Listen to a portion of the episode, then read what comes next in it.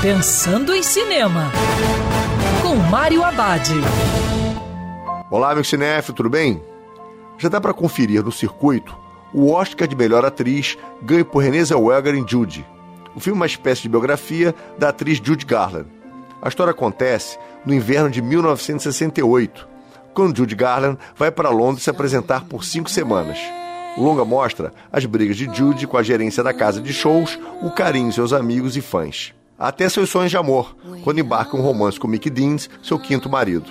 O filme dirigido por Rupert Gold alterna presente e passado, visando mostrar como Judy se tornou uma viciada em remédios, por ordem da Metro Golden Mayer, estúdio que ela tinha contrato.